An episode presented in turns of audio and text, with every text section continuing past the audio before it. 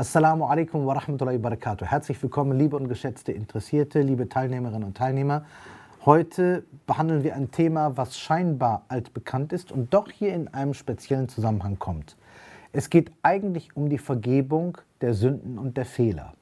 Aber das wird nicht einfach so gesagt, sondern es wird in einen Kontext gesetzt zu drei anderen Schlüsselbegriffen. Der erste Kontext ist die Gewaltigkeit und Größe der Fehler.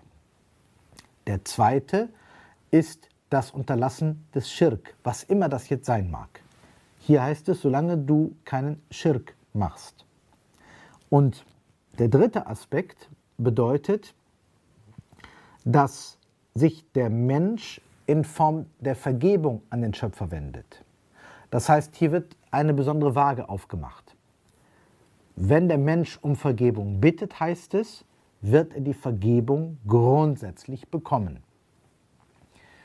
Jetzt werden aber Einschränkungen gemacht. Und für mich sind die Einschränkungen hier interessanter als der Text selber.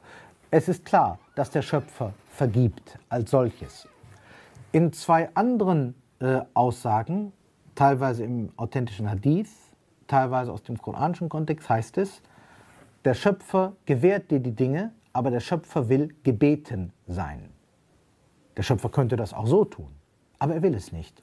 Der Schöpfer macht deutlich, nicht nur hier an dieser Stelle, sondern auch in anderen Kontexten, er erwartet, dass der Mensch um Vergebung bittet. Wenn der Mensch aufrichtig um Vergebung bittet, dann wird ihm auch vergeben werden.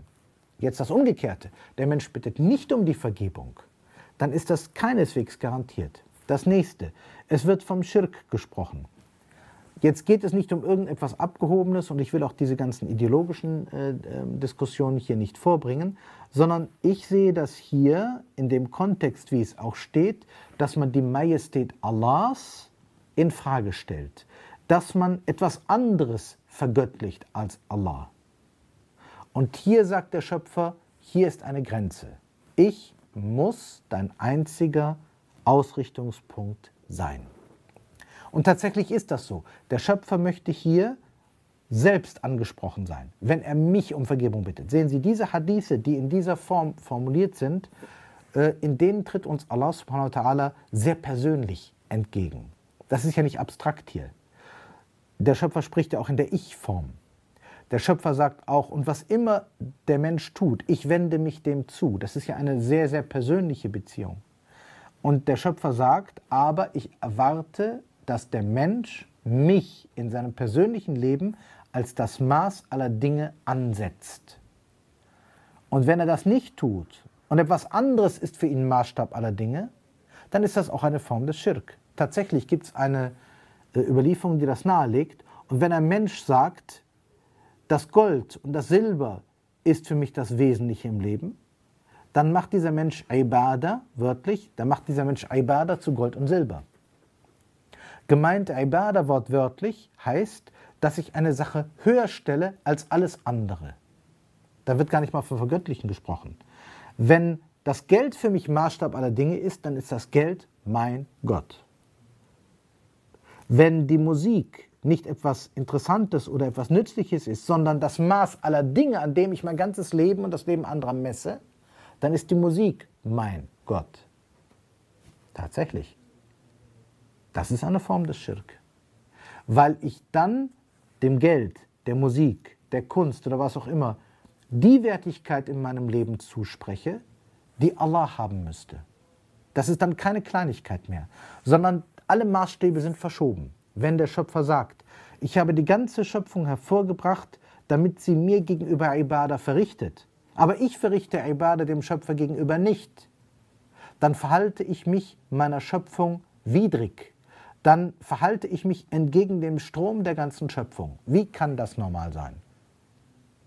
Wenn ich einen Fehler mache auf meinem Weg, der doch zu Allah hinführt, dann sagt der Schöpfer, was immer du für Fehler machst, soll vergeben werden, wenn du um Vergebung bittest und wenn du die Grundrichtung halt inne hast.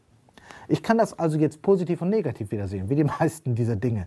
Solange ich vermeide, dass ich den Ausrichtungspunkt verliere, also positiv betrachtet, solange ich den Ausrichtungspunkt Allah noch habe, Allah steht für mich an höchster Stelle, was immer ich getan haben mag, sagt der Schöpfer, du hast die Grundrichtung beibehalten, du wolltest zu mir kommen, was immer du auf diesem Weg für Fehler machtest, dein Weg war doch immerhin richtig. Dein Weg war richtig. Vielleicht nicht immer gerade. Vielleicht hast du nicht immer das Richtige beachtet, aber dein Weg war doch richtig. Aber was, wenn dein Weg ganz woanders hingeht und von mir sowieso wegführt? Du wolltest gar nicht zu mir kommen, dann will ich dich auch nicht. Und du hast nicht um Vergebung gebeten? Na bitte, dann wirst du sie heute auch nicht so einfach bekommen. Sehen Sie, es ist eine ganz logische Sache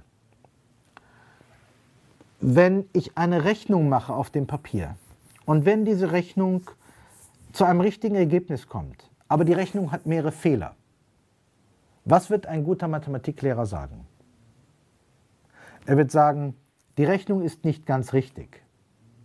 Du hast aber am Ende das Richtige erreicht. Jetzt kann er sagen, mir geht es um die Rechnung, du bekommst eine 5 oder eine 6.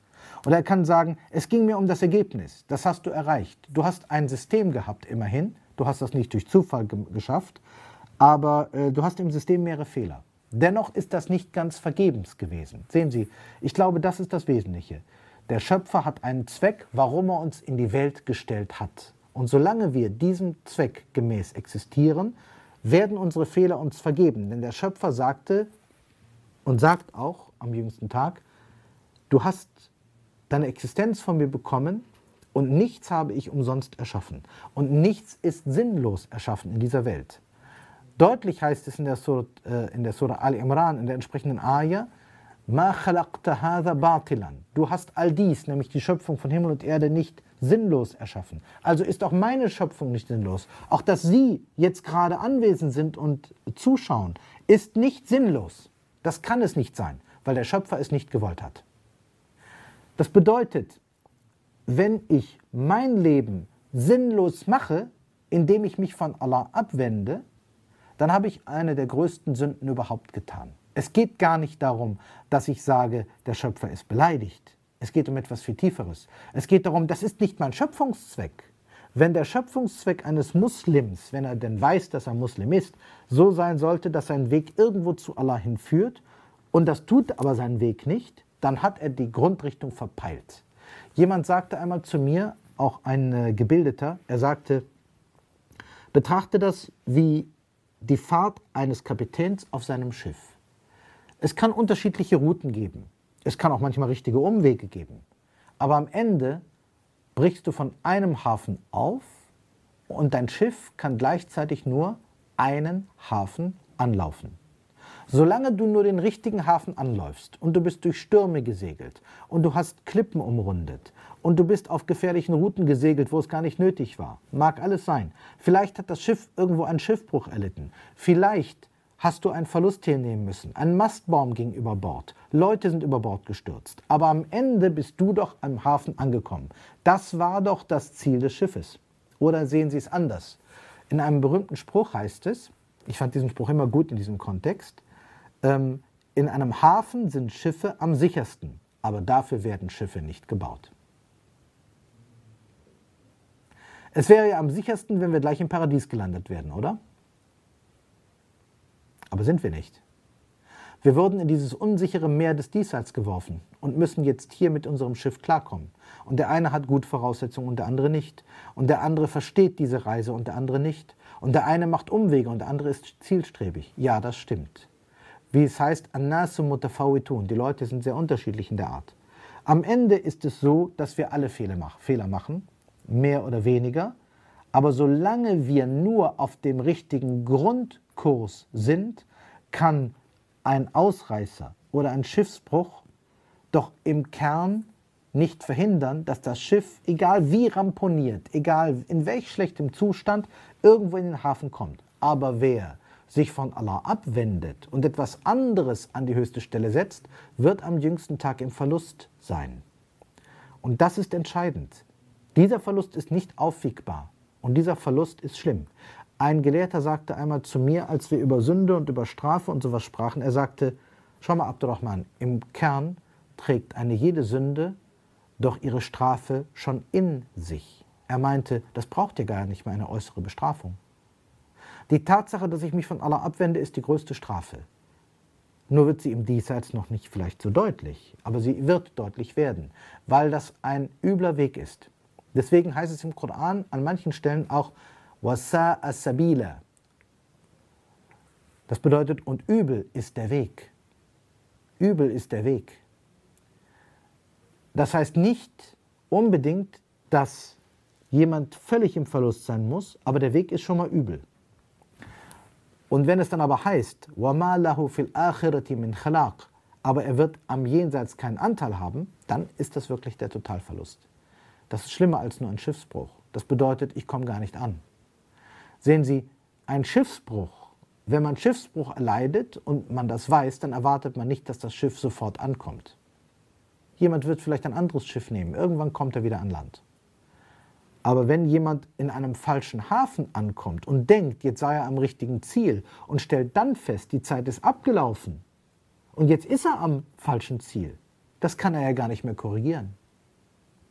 Das ist das große Problem. Eine Reise ging so glatt und dann stelle ich fest, ich bin im falschen Hafen. Oh je. Davor warnt dieser Hadith. Der, der Hadith sagt, vermeide Schirk, vermeide, dass du etwas an meine Stelle setzt Vermeide, dass du etwas verehrst oder etwas tust oder so hochschätzt, wie du mich hochschätzen müsstest.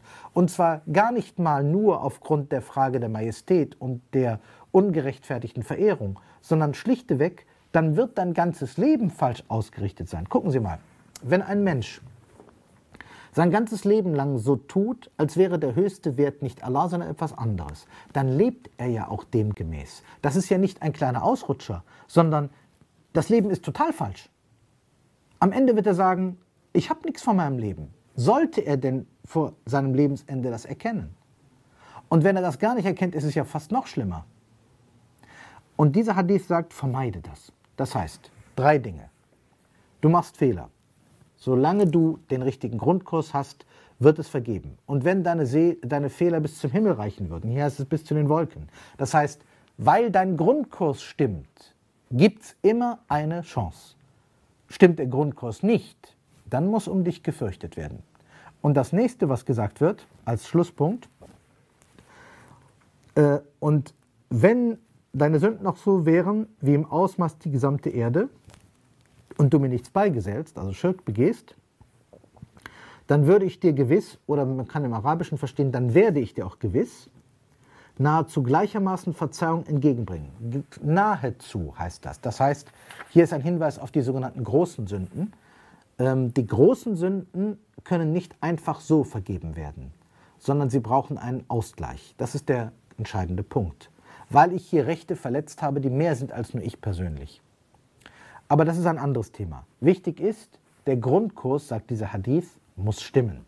Wenn also, und das ist meine Schlussermahnung an Sie, und ich ermahne mich selbst und Sie gleichermaßen, bin ja auch fehlerhaft, der Grundkurs, den wir haben, muss stimmen.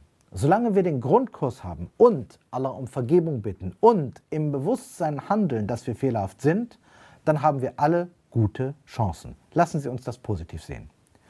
Assalamu alaikum wa rahmatullahi wa barakatuh.